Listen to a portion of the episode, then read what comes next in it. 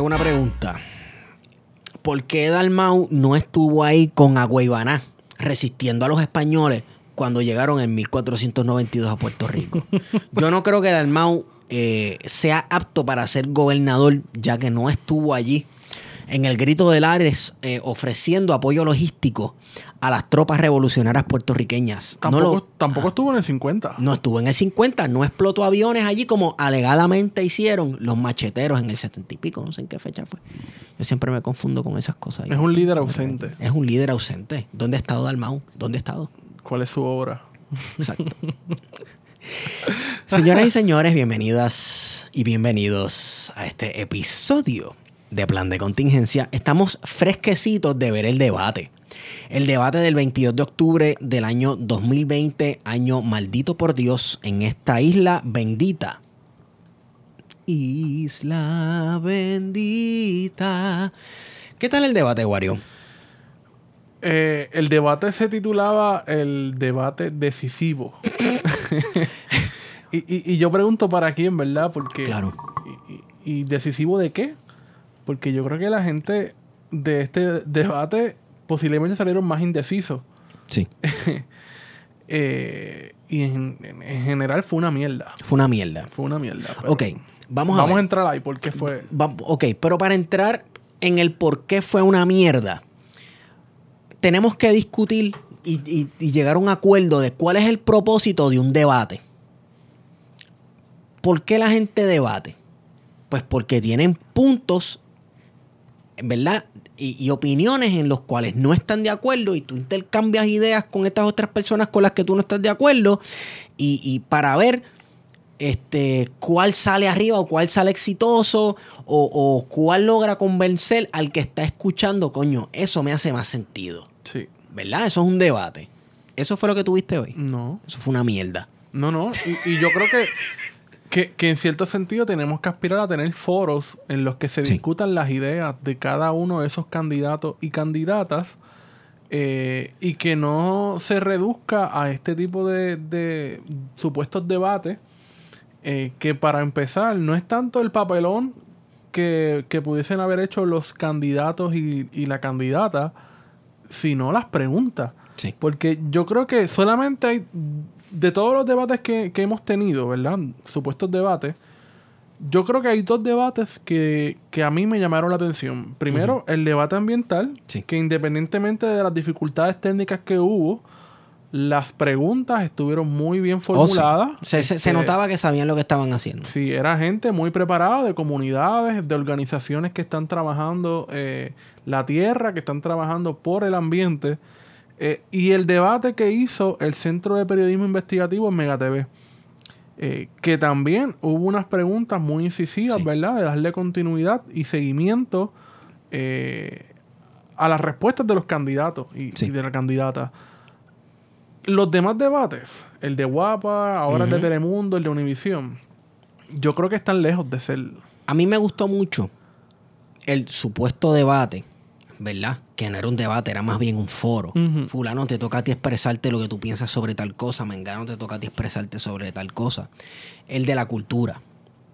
El de la cultura estuvo bien bueno, no porque se intercambiaron puntos de vista bien interesantes sobre qué es la cultura, que eso, tú sabes, ok, no se puede entrar en eso, en un debate político, ¿verdad? Entre candidatos a la gobernación, mucho menos en una colonia, pero ahí pude ver que hay personas en este país que aspiran a dirigir, ¿verdad? El aparato gubernamental, lo poco que tenemos, que no saben lo que es cultura.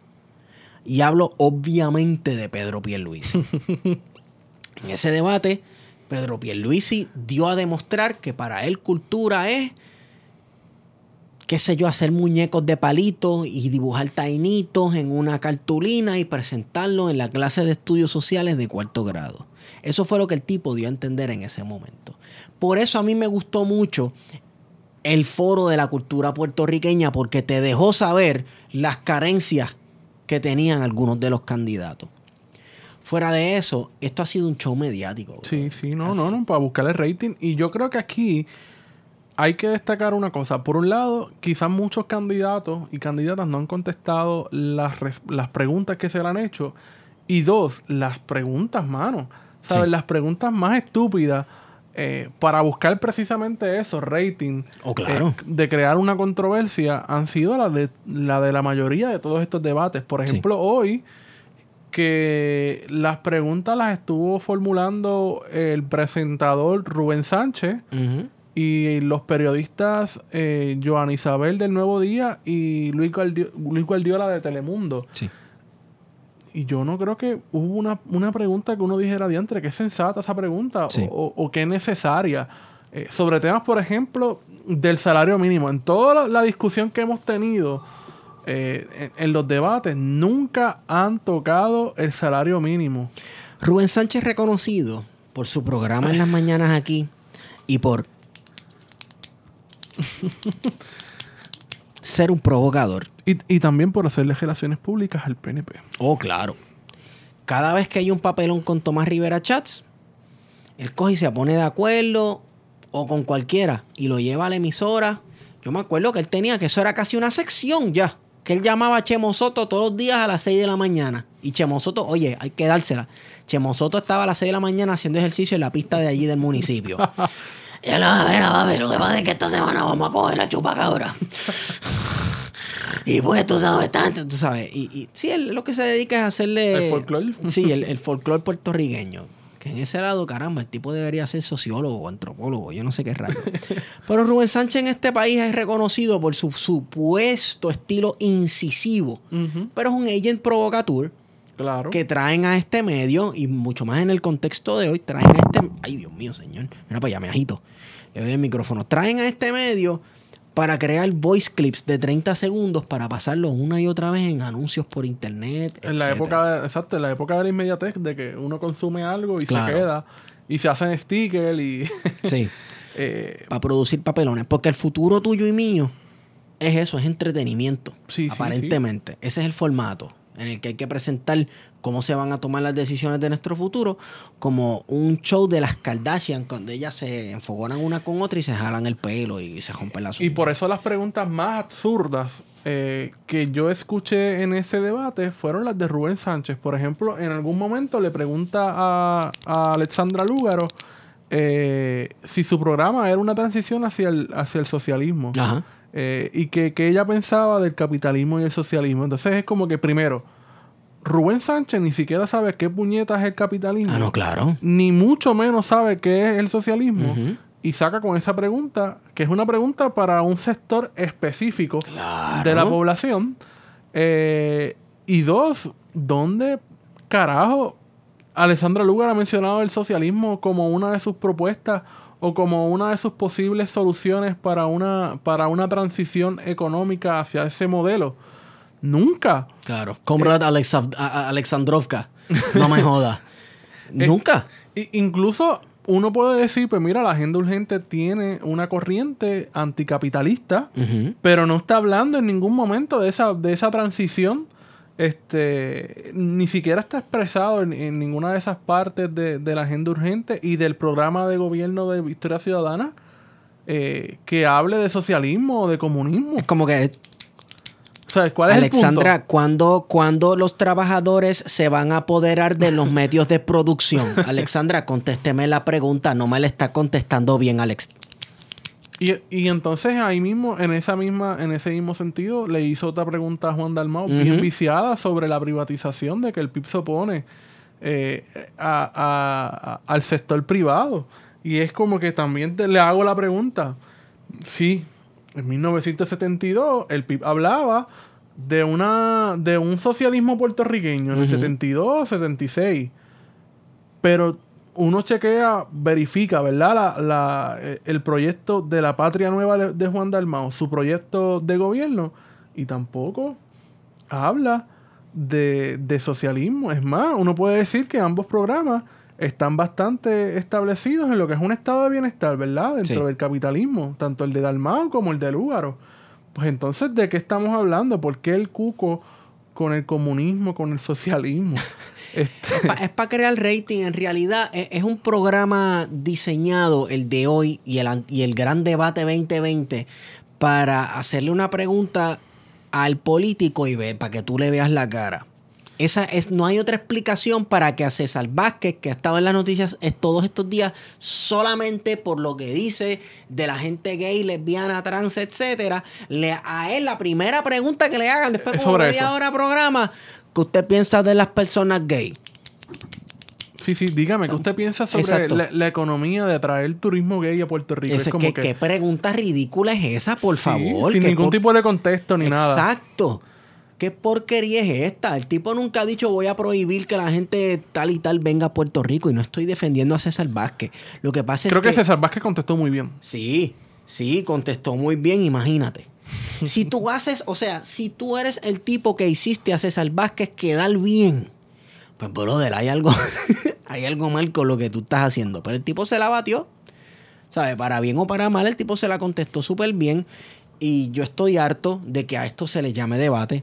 Yo estoy harto de que la gente esté diciendo en televisión que esto es decisivo cuando, vamos, a estas alturas yo creo que ya todo el mundo está bastante decidido Sí. por quién va a votar. ¿Tú no crees? Claro, claro, que ya la gente está decidida eh, por quién van a votar y, y- y el debate no va... es- es- quizás en el pasado, que no había internet, los debates eran importantes. Ese debate, por ejemplo, de, de Kennedy eh, a principios de los 60, Sí. pues fue bien importante, ¿verdad?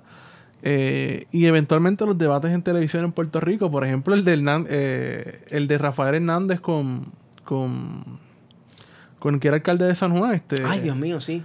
este Baltasar, Sí.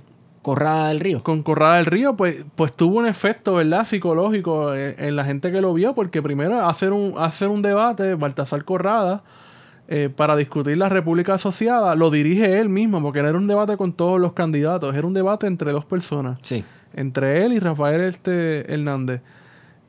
Y Hernández llega de momento, de repente, ¿sabes? En el video tú lo ves como que de momento le pasa y Baltasar se queda, diablo, aquí llegó, ahora es que- llegó. Eh, a rayo, la gente de la CIA llegó. este.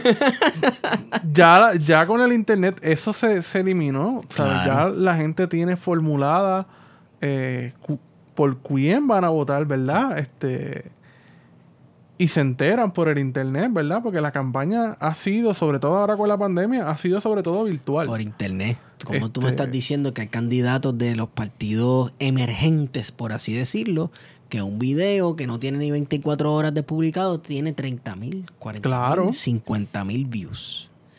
Con eso, es necesario tú poner un supuesto, porque si fuera un debate de verdad, tuviese cool. ¿Tú sabes lo que está cool? Pónganlos a conversar. Pónganlos a hablar, normal, no es como que fulano te toca a ti, fulano turno para, para debatir, fulano, pónganlo a hablar, normal. Sí, porque entonces entramos ahí al debate clásico puertorriqueño de que tiene que haber una pelea y de yo le voy a mi gallo. Exacto. Porque claro. imagínate, hasta en eso hay de, de- de nuestra cultura de, de- de las pelas de gallo, que lo vemos reflejado en los políticos. Y es, Eh, es- es mi bien gallito. machista, es bien machista también y bien violento. Pensarlo Sí, así. sí, es mi no, lo es, gallito. lo es, y el mío es. mejor que el tuyo y tu, gano, tu gallo es un gallo manilo que no hace nada. ¿Qué pasó? ¿Qué vas a decir? Sí, lo reducimos a eso. Y, y entonces, pues yo creo que también cuando se da un debate, se tiene que dar también desde la honestidad. Este, y no tiene que ser un debate violento. Sí. Quizás eso es lo que espera por los ratings. Este, pero mira, por ejemplo, el debate de la juventud, que nosotros hicimos una nota al calce, eh, un episodio fue eh, del Convénceme. Sí. Pues era un debate que supuestamente era para la juventud, pero las preguntas realmente representaban lo- lo- los issues de nosotros los jóvenes. Eh, pues no. No. ¿Sabes? Ninguno de, de- de esos temas de discusión. Como por ejemplo, lo que es la, la- la educación pública accesible. Me refiero aquí a la Universidad de Puerto Rico y, otra, y otros servicios, ¿verdad? De la, la educación, tanto del Departamento de Educación como de la Universidad de Puerto Rico. O por ejemplo, el salario mínimo que nos toca muy de cerca a nosotros los jóvenes. Esos temas han estado totalmente ausentes en los Bueno, debates. es, es- eso lo que te dice es que quienes controlan las narrativas y los medios en este país son los partidos principales, porque el tema de la Universidad de Puerto Rico y de un sueldo para tener una vida digna, no me acoses César Vázquez por decir digno o dignidad, este, pues caramba, eh, eh, es kriptonita para el Partido Popular Democrático y para el Partido Nuevo Progresista, dos partidos que se han dedicado por décadas a desmantelar el sistema universitario en este país y a quitarle cada vez más derechos a los trabajadores y trabajadoras de Puerto Rico. Sí, Así que obviamente no van a tocar ese tema a profundidad. El tema de la Yupi, tú te pones a discutir con Pierluisi y con Charlie Delgado el tema de la Yupi y los dejas snu porque se les va a ver la costura. Claro, claro. Es verdad. Y, y también pensar de que, que a- a- cuando hablamos de juventud, pues también tenemos que romper este imaginario, porque la juventud no solamente es aquella que está estudiando o que estudió en la Universidad de Puerto Rico. Este, porque entonces también pensamos de que toda la juventud está en la misma página. Metrocentrismo para empezar. Exactamente. Primero que eso es metrocentrismo. N- Número dos, que no estás pensando en la juventud que o se decide o no puede estudiar, ¿verdad? No estudiar en la Universidad de Puerto Rico o en alguna universidad en este país. Y se dedica, qué sé yo, este, va a una escuela vocacional o, o carreras técnicas, etcétera. ¿Qué tú tienes para ofrecerle a esa persona? Y, y que son otras líneas de pensamiento. ¿verdad? Y ahí entran cuestiones de necesidad, este, de clase, ¿no? De, de- y de cómo se va formando su, su, su pensamiento político, que es totalmente distinto. Claro, Este- y oye, y entrar en temas tan profundos como es necesario que todo el mundo vaya a la universidad. ¿Sabes? No lo es. Es- es- exacto. Ponerse a discutir eso. Sí, estamos en una sociedad sumamente escolarizada.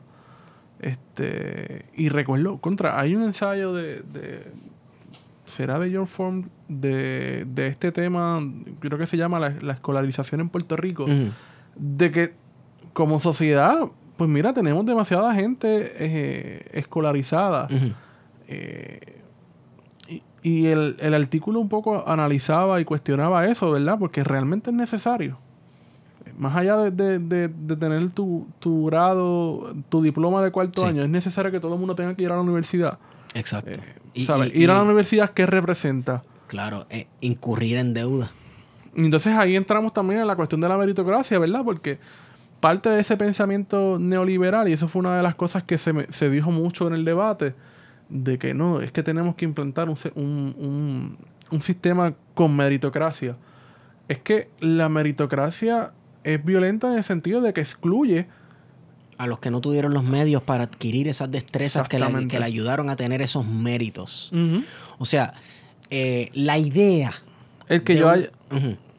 No, la, la idea de una meritocracia suena bien en papel, pero por naturaleza, en el sistema en que nosotros vivimos, no es uno justo, así que la meritocracia no va a ser justa.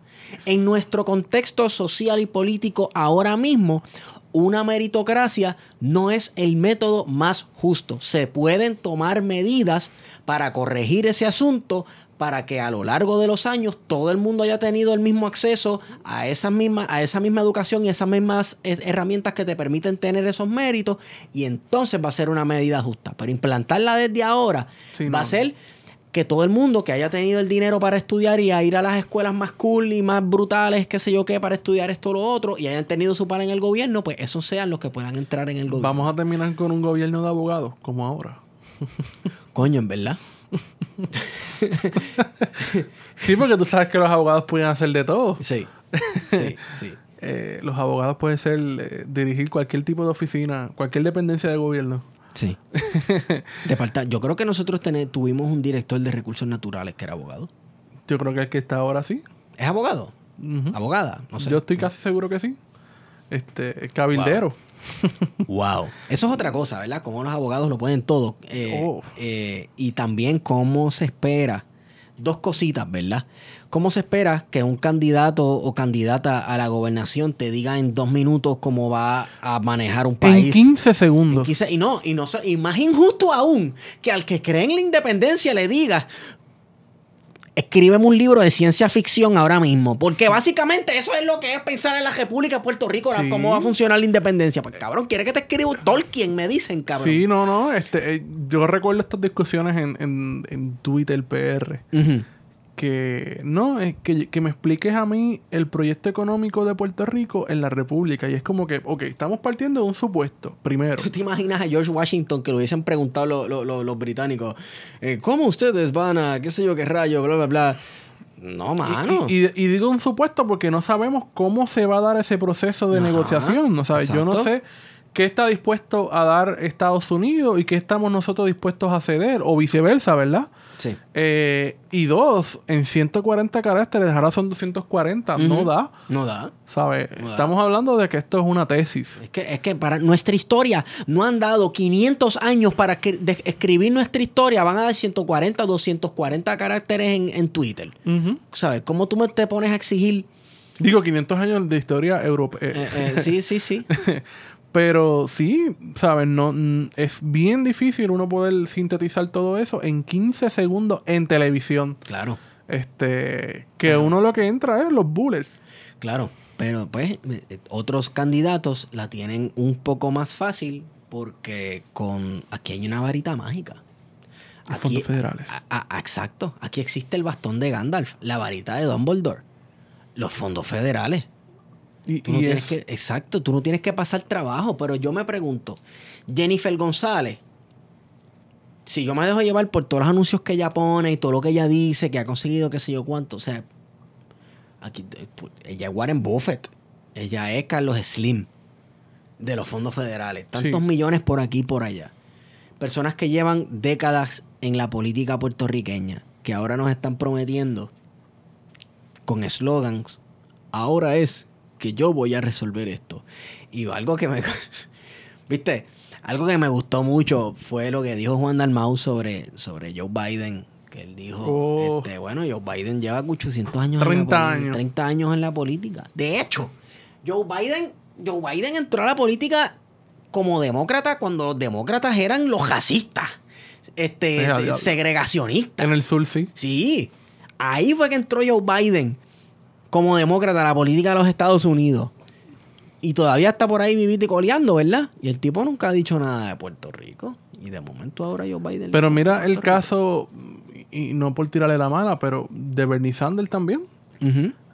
Que yo recuerde, Bernie Sanders nunca, antes de que, que- que se lanzara a, A la presidencia. a la presidencia de los Estados Unidos como candidato, que, que yo creo que en lo personal pues hubiese sido una, una, una muy buena opción, ¿verdad? Pero Sí. en cuestiones, en mi contexto colonial en Puerto Rico, pues no, porque nunca se interesó por el tema de Puerto. Rico, que sabes que uno puede, igual que a Biden o Hillary, uno tiene que cuestionar qué, qué, qué diablos han hecho ellos este, por la situación colonial de Puerto Rico, de la que son responsables Sí. y de la que sus políticas en el Congreso de los Estados Unidos afectan directamente a Puerto Rico. O sea, tú no me digas a mí que Hillary Clinton, que como si fuera Thanos, con, las, con, las- con los Infinity Stones, borró un país con su mano de la faz de la Tierra. ¿Dónde está Libia? Se lo llevaron los extraterrestres, cabrón. Sí, Libia, no, Libia no existe. O sea, con ese poder en tus manos, tú no pudiste hacer nada. Porque, eh, ok, el que sepa un poquito de historia de Puerto Rico, etcétera, y de la relación colonial con Puerto Rico y los Estados Unidos, el rol que juega el Departamento de Estado en nuestra relación con los Estados Unidos, además del Congreso, y en la geopolítica estadounidense, el que sabe, sabe que es una vaina poderosísima. Y Hillary Clinton estuvo a la cabeza del Departamento de Estado, y ya acabamos de decir que usó los Infinity Stones para borrar el norte de África de la faz de la Tierra. Y, y- de momento ya le importaba Puerto Rico, de momento a los demócratas le importó Puerto Rico. E-. Eso es lo que a mí me enoja, ¿verdad? Eh, que, que de momento se supone que yo me crea que a esta gente le importa Puerto Rico. Claro, y, y- y entonces uno conociendo que la soberanía, por decir eso, entre comillas, soberanía de Puerto Rico recae en ese Congreso de Estados Unidos, Ujú. ellos nunca, absolutamente nunca han hecho nada este, respecto a la relación colonial con Puerto Rico. Y de hecho lo que han hecho es reafirmar, reafirmar su con control. la Junta de Control Exacto. Fiscal. Una y otra vez reafirmar su control. Eso es lo que han hecho. Porque No fueron los demócratas los que trajeron la Junta de Control Exacto. Fiscal. Este, Aquel, este, ¿verdad? por eso de tener un poco de perspectiva histórica. Este, por eso yo en, en- en esa materia de participar en primarias demócratas, eso, aparte de que es una falsa, es como que, ¿sabes? Cuestiónate ¿qué ha hecho el Partido Demócrata que no sea venir a Puerto Rico a buscar eh, donativos para sus can- distintas candidaturas? Y comer en casa alta. Y- comer en casa alta, exacto. Exacto. Eh, pero hablando así del debate, pues mira, la verdad es que no decidió nada. Este, como tú dices, todo el mundo ya está súper decidido de quién o a quién le va a, a votar. Y yo creo que para Mira. el próximo proceso electoral hay que elevar eh, esas discusiones. Bien brutal. este, porque es que yo creo que el gran el gran perdedor de estos debates son los periodistas. Sí. Y que me caigan chinches, pero las preguntas eh, fueron las gran, eh, o La gran decepción. La gran decepción, sí. y los puertorriqueños y puertorriqueñas. A- a- ahí, bueno, se notó un poco de cuál es la dinámica en los partidos principales ahora mismo, porque Charlie y Pierluisi estaban tirándose a la yugular. Y yo creo que Lúgaro y Dalmao se enfocaron muy bien en Sí. tirarles con todo. Sí, en tirarles con todos a ellos, lo que significa que hay, hay que una- Pierluisi salió bien Sí, jodido. Parece que Pierluisi no salió muy bien y lo vi hoy bien contundente en todo lo que decía, tratando de proyectarse como seguro. Eh, y me dio mucha gracia que Alexandra Lugaro le dijo este que el hecho de que él esté ahí hablando bien tranquilo, bien tranquilito, no significa que esto, esto, lo otro. Me dio mucha gracia porque Pierluisi, el primer debate, ¿verdad? El gran debate 2020, empezó como que yo estoy bien enfogonado y voy a traer la estadidad. Y entonces parece que se lo dijeron, papi, tienes que bajarle porque tú luciste ahí bien enfogonado. Y entonces después, yo soy tu amigo. Los fondos federales son tu amigo. Y ahora estaba como un sub y baja. No sé, es como que Mano, y esa campaña del sí. wow. Porque por, por un lado tienes a Pierluisi que la campaña ha sido súper patriótica, una cosa que si eh, básicamente como en los 90, el, Sí. el neonacionalismo, esa Sí. crítica que, que hacía estadidad jíbara y todo eso. eh, que se, se hacía desde la posmodernidad en Puerto. Rico y, y- y todo este debate del nacionalismo puertorriqueño, pues es una campaña ultra nacionalista, patriótica, este, con todos los clichés, ¿verdad? Que típicamente se, se le achacan al independentismo, que fueron reapropiados Exacto. y resignificados por el, por el PNP Sí. este, en la campaña de Pierluisi. Pero entonces también la campaña del sí es ultra eh, patética en el sentido de que también se apropió eh, de esa narrativa del independentismo, de que la colonia mata, Sí. de que la gente se tiene que ir de Puerto Rico. Pues entonces se apropia de toda esa narrativa y la resignifican. La única solución es la estadidad. Claro. Eh, la colonia mata, la estadidad no. A mí me da gracia porque la campaña de Alejandro García Padilla se, se fue por ese lado nacionalista un poco. Bueno, hasta, hasta Roy Brown cantó Mister con Macano, ¿no? Este, con la policía de Puerto Rico. ¿En serio? Yo creo que sí. Pues, pues la, la campaña de Alejandro García Padilla, ¿verdad? Que era que tenía esta, este barquito, esta yola, que era con la bandera, estaba pintada de la bandera de Puerto Rico. Y La Isla Estrella, ¿no? La isla estrella, que después le pusieron la isla estrella y todo este tipo de cosas. Y, y se fueron un viajecito un poco nacionalista. Tenemos este a Carmen Yulín cuando corrió para la alcaldía de San Juan usando este Elementos de la bandera. iconografía. La I- iconografía. bien, iconografía nacionalista e independentista. Este se paseaba para arriba y para abajo con Oscar López. O sea que aquí la nación, la idea de la nación y la nacionalidad y lo- los llamados símbolos patrios eh, han sido una herramienta que han utilizado los partidos políticos dominantes para engatusar y seducir a las masas en este país cuando así lo necesiten. Eh, vota por mí. Eh, yo soy un arrodillado, pero tú no vas a perder tu puertorriqueñidad. Y eso es, en parte, reconocer que a los puertorriqueños, en efecto, nos importa nuestra puertorriqueñidad. Ellos lo están admitiendo. Si no, no utilizarán esos símbolos. ¿A quién tú estás tratando de atraer utilizando esos símbolos? Si no es a personas cónsonas con eso. ¿Sí? Totalmente, totalmente. Y, y entonces uno ve. Hoy la campaña del CIL soltó también. Tú no sé si viste el video de la, de- del viejo San Juan. ¿O sí? Porque fíjate que la, la- yo creo que la- también la campaña del no se ha enfocado en esa iconografía de lo que es el viejo San Juan como representativo de lo que es Puerto Rico. Y, Sí. y, y- y él no también soltó una campaña hoy este, que era ultranacionalista también, este, que si el español, que si la cultura, como si estuvieran en amenaza. Sí. Este, y como si ya no, no, no, está, no pudiésemos hablar de un proceso de americanización en distintos sentidos, sobre todo eh, cultural, comercial. Este, pero la campaña del CIL soltó un anuncio eh, con una muchacha tocando un, un cuatro, era, o un ukulele. Este, y hablando de que aunque ella no era electora, ¿verdad? Porque no tenía la edad para votar, que ella hacía un llamado a votar por el sí. Este, y habla de, de ese encuentro, eh, intercambio cultural. Esa fue la palabra que usa la muchacha en el video para explicar lo que sucedió en 1898. Y entonces es... Espérate, no, no, no, no, no. Yo no he visto, yo no he Sí, sí, visto no, este sí. anuncio.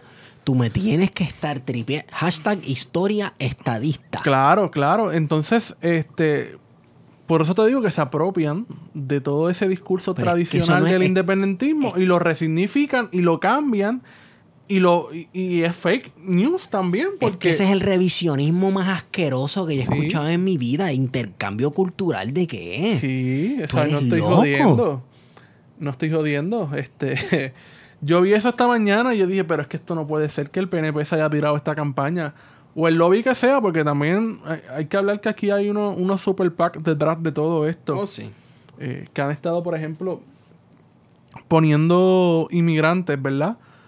Eh, radicados en los Estados Unidos para hablar del supuesto privilegio que representa la ciudadanía estadounidense. Eh, y, y cómo nosotros los puertorriqueños pues somos unos mal agradecidos eh, y que no queremos formar parte de esa gran nación. el, el- el mensaje subliminal en eso es que, tú sabes, mira los odios que están esos mexicanos y esos hondureños, que tienen que, que hasta prostituirse para que los crucen por la frontera. No seas mal agradecido, mira lo que nos ha dado esta gente. Tú sabes, tú no tienes que venir aquí en Yola como los cubanos. No, no. Orándole a la, a la caridad del cobre que no te cojan en, en, en y te devuelvan para Cuba y que puedas pisar. Eh, eso es un poco también el mensaje. Sí, sí, no, totalmente. Eso es citizenship shaming.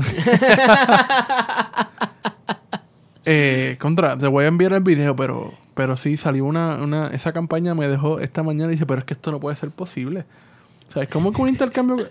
Intercambio cultural de balazo. Me gusta la cultura que dejaron en la capilla San José, que estábamos hablando de ella ahorita. El boquete cultural que dejaron en el techo de la iglesia. Pero wow. en, en, en Asomante, las tropas tirándole con el jíbaro de Manuel Alonso y ese, y ellos tirándole con obras de, de Mark Twain. Ese, eso es intercambio cultural. No me jodas, Pero me gusta porque es que esa es la, ese es el término correcto. Este, una. ¿Cómo fue que dijiste? Este, un revisionismo histórico. Revisionismo histórico. Este, que estamos viendo por parte del movimiento estadista Sí. eh, para poder construir su relato. Sí. Y, Y, y, oye, y mira cómo empezó. Es que son astutos con cojones. Porque comenzó primero con la apropiación de, de- de uno que otro término. Nos apropiamos del término colonia y del discurso anti- anticolonial, que es casi wow. ¿sabes? Si tú no lo analizas bien desde de, afuera, te parece un discurso hasta antiimperialista casi. No vamos a dejar que nos traten como de segunda, que pareciera como si fuera cierto. como si fuera hasta resistencia y todo, como si esta gente estuviese montando resistencia vamos a confrontarlos. y dándose, la vamos a exigir, como, Exigir. Dijo, como dijo el vampiro. Y, y, y de momento, hacho, te van pasando gato por liebre. Y, y te cambian la historia de Puerto Rico. Y aquí vinieron por invitación, que le servimos limonada allá en Guánica. Y que, lo que, tuvimos un intercambio cultural. intercambio cultural Ay, mano, pero es que al garete. Este- eh, esto es patético, de verdad. Yo creo que a nosotros nos queda por grabar una nota al calce o un episodio para la semana que viene, pero yo quiero que tú me digas, ¿tú, tú, tú sientes esperanzas en, esta, en estas elecciones? ¿Tú sientes que viene algo diferente? Yo quiero que, que terminen este, yo quiero que terminen estas elecciones ya. Estoy harto. Estás harto. Yo también estoy harto. Yo estoy harto de, de, de no reconocer gente que yo pensaba que yo conocía y es como que, ¿quién tú eres, cabrón? ¿Qué? Sí, ¿Qué-. ¿Qué, hicieron contigo, cabrón? Yo creo que voy a terminar comprándome una camisa o, o diseñando una camisa con Kool-Aid.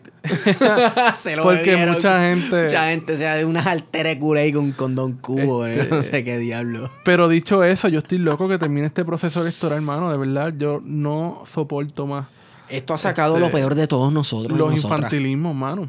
Lo peor de todos nosotros y nosotras. Sí, sí. Y la realidad es que no es vida, no es paz mental eh, el tú tener que estar desmintiendo cosas para una gente que tú sabes que no le importa saber la verdad. Exactamente. Gente regando mentiras que tú dices, oh no, eso no es verdad, pero es que a mí no me importa que eso no sea verdad. Yo, yo dije mi mentira y mi mentira cogió más retweets que la corrección que tú hiciste. Lo vio más gente.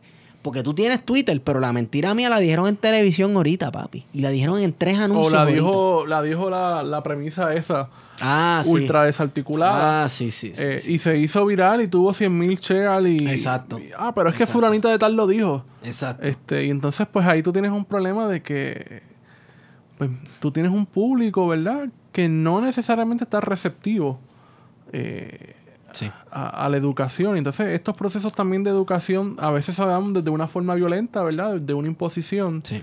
Y al final tienen que ser cogenerativos, ¿verdad? De, de- de poder construir algo, pero en, en- los dos sentidos. Este, que haya retro- retroalimentación también. Este, y es bien difícil uno poder combatir toda la desinformación que hay diariamente.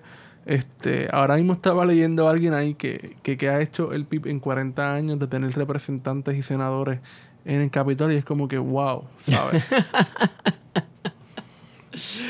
y ese tipo de, de, de, de señalamientos que uno dice lo absurdo Sí. este por, por, por no querer ni siquiera hacer el, el ejercicio de buscar información. Sí. Eh, pues, mano, es bien problemático. Fulano no educa. Ok, aquí está el documento con la educación. No lo voy a leer, es muy largo. Diablo, ¿qué largo es eso, cabrón? Ah, no. Espérate un momento. Ok, pues vamos a gobernar como Nayib Bukele, que gobierna por tweets. Sí, sí, sí. No, eh, ordénese al ministro de Exacto. Defensa que desmantele la unidad Por tal. tweets. Por tweets. Y Donald Trump por tweets. Y ya. Y, y, y nada. Mano, pero eh, eh, exacto, lo que hemos reducido también la política.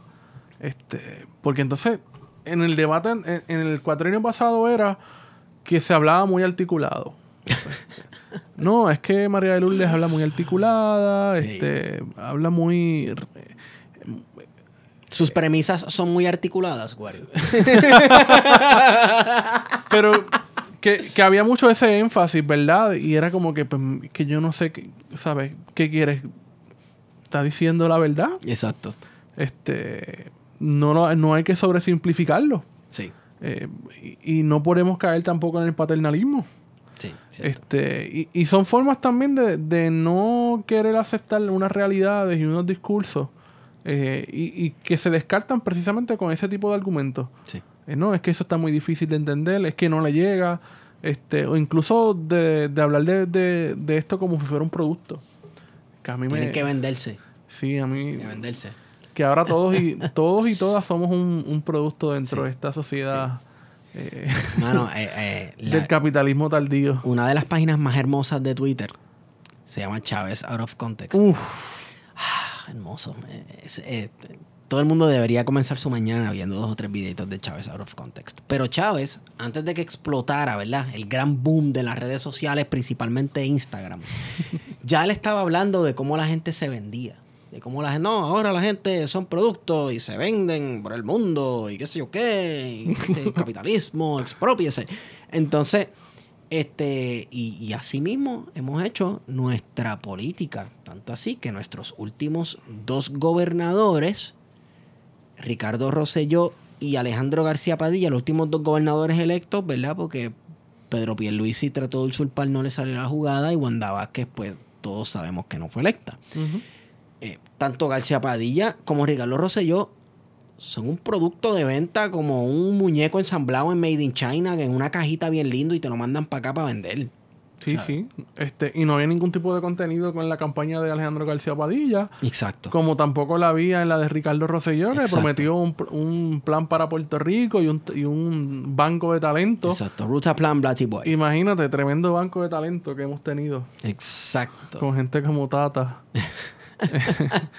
Pura Giovanni, como dos Ricardo o tres personajes, Gerandi, toda esa gente. los brothers del chat, este tremendo banco de talento. Así de brutos son. Palabras legendarias.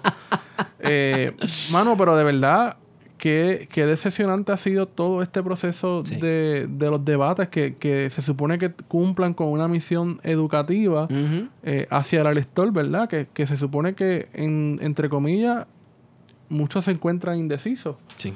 Este, y que esto, este, este formato de debates no ayude en nada eh, a, esa a tomar postura, ¿verdad? A tomar una decisión, una eh, no sé, no sé. Eh, lo que ayuda en realidad no ayuda a, a, los indecisos.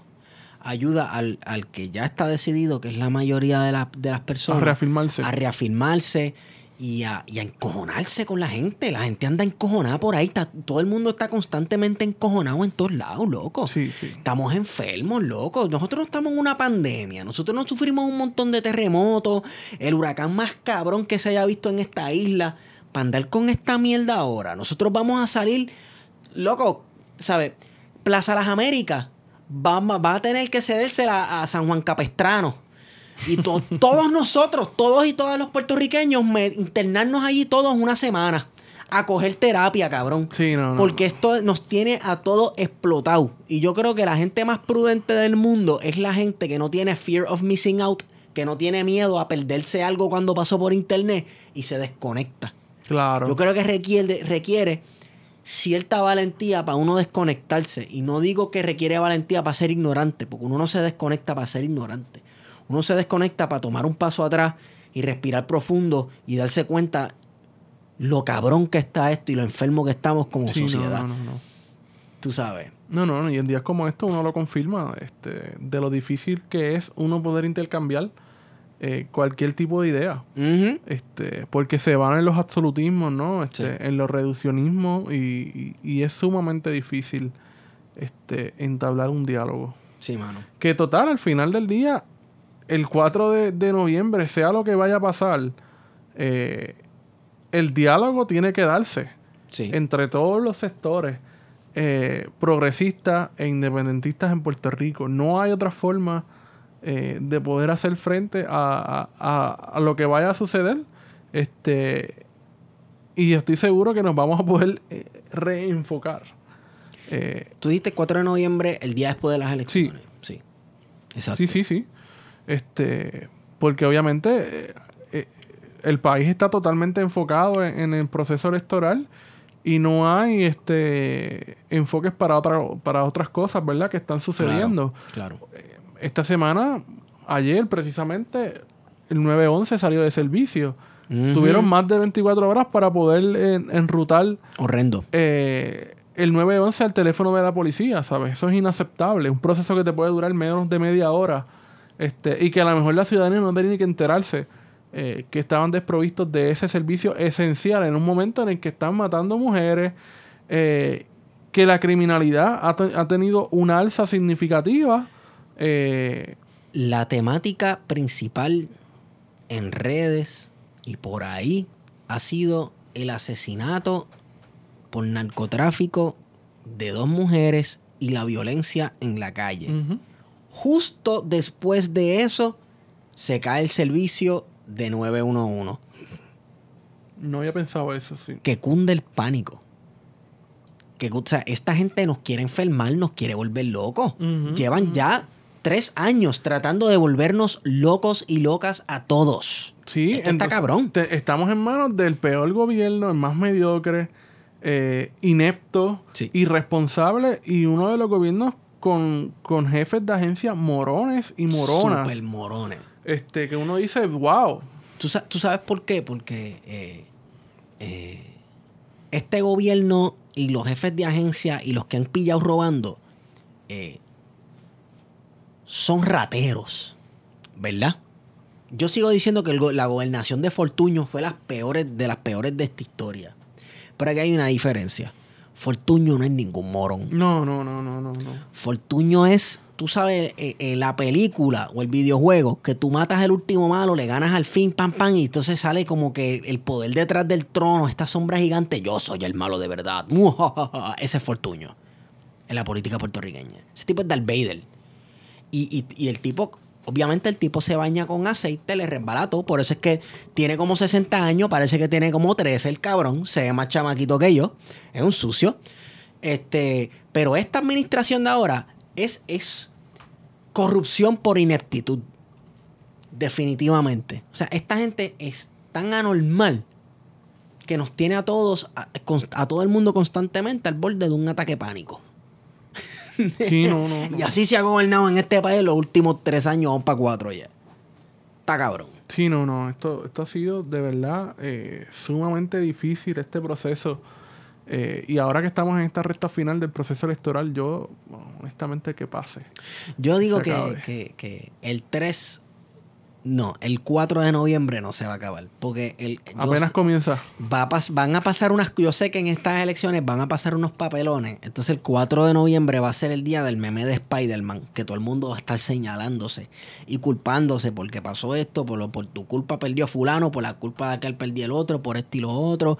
Van a estar los dramaturgos encabronados escribiendo párrafo tras párrafo tras párrafo. Te el veo, magnum- te veo. El, el magnum opus, la obra final, la CIA ahí metida infiltrada, tú sabes cómo es. Eh, un papelón el 4 de noviembre. Así que yo, yo nos doy, ¿verdad? Como nación, por lo menos el 5 o el 6. Por ahí. Este, Sí, no, no, Ya, no, ya eso- pues, estamos, podemos estar todos tranquilos para la cena de San Giving y ese tipo de cosas. Comernos el pavito como nos enseñó el americano y ese tipo de cosas. Muchas veces el independentismo en Puerto Rico es súper duro contra sí mismo. Más duro Y que lo que ha sido con el PNP. Y se exigen unas cosas que uno se queda bobo, como que... Eso es así. Pero, ¿qué se puede hacer? Eh, eh, antes el independentismo hubo una época que le, le pegaba tiros al enemigo. Ahora el independentismo se, se dedica a pegarse tiros en el pecho. se dedica a pegarse tiros en el corazón. No, tú, no, sí, tú. Sí, exacto. Es, es horrible. Pero nada, tras este panorama deprimente que hemos presentado aquí, queremos agradecer por soportarnos y escuchar este episodio de Plan de Contingencia. Guario, ¿dónde te puedo conseguir? Me consiguen en Guario Candanga en Twitter y Instagram. A mí me consiguen en Estigón por Twitter. Recuerden que pueden escucharnos en Spotify o en cualquier... Bueno, si nos están escuchando es porque saben que nos pueden escuchar por Spotify. Es que estoy acostumbrado a decirlo en el programa. Ah, nos pueden escuchar los martes en Radio AM 1320. En martes de contingencia con el compa Luis Herrero, que se supone que estemos inventando algo por ahí. Yo voy a inventarme todos los chistes habidos y por haber, todos los posibles, sobre que Eduardo Batia perdió, que si este Charlie Delgado y todo ese tipo de cosas. Así que prepárate, Herrero. Eh, Así que pendientes por ahí que vamos a tener una colaboración. Oh yeah. Y nada, yo creo que con esa hemos ido con ustedes. Plan de contingencia.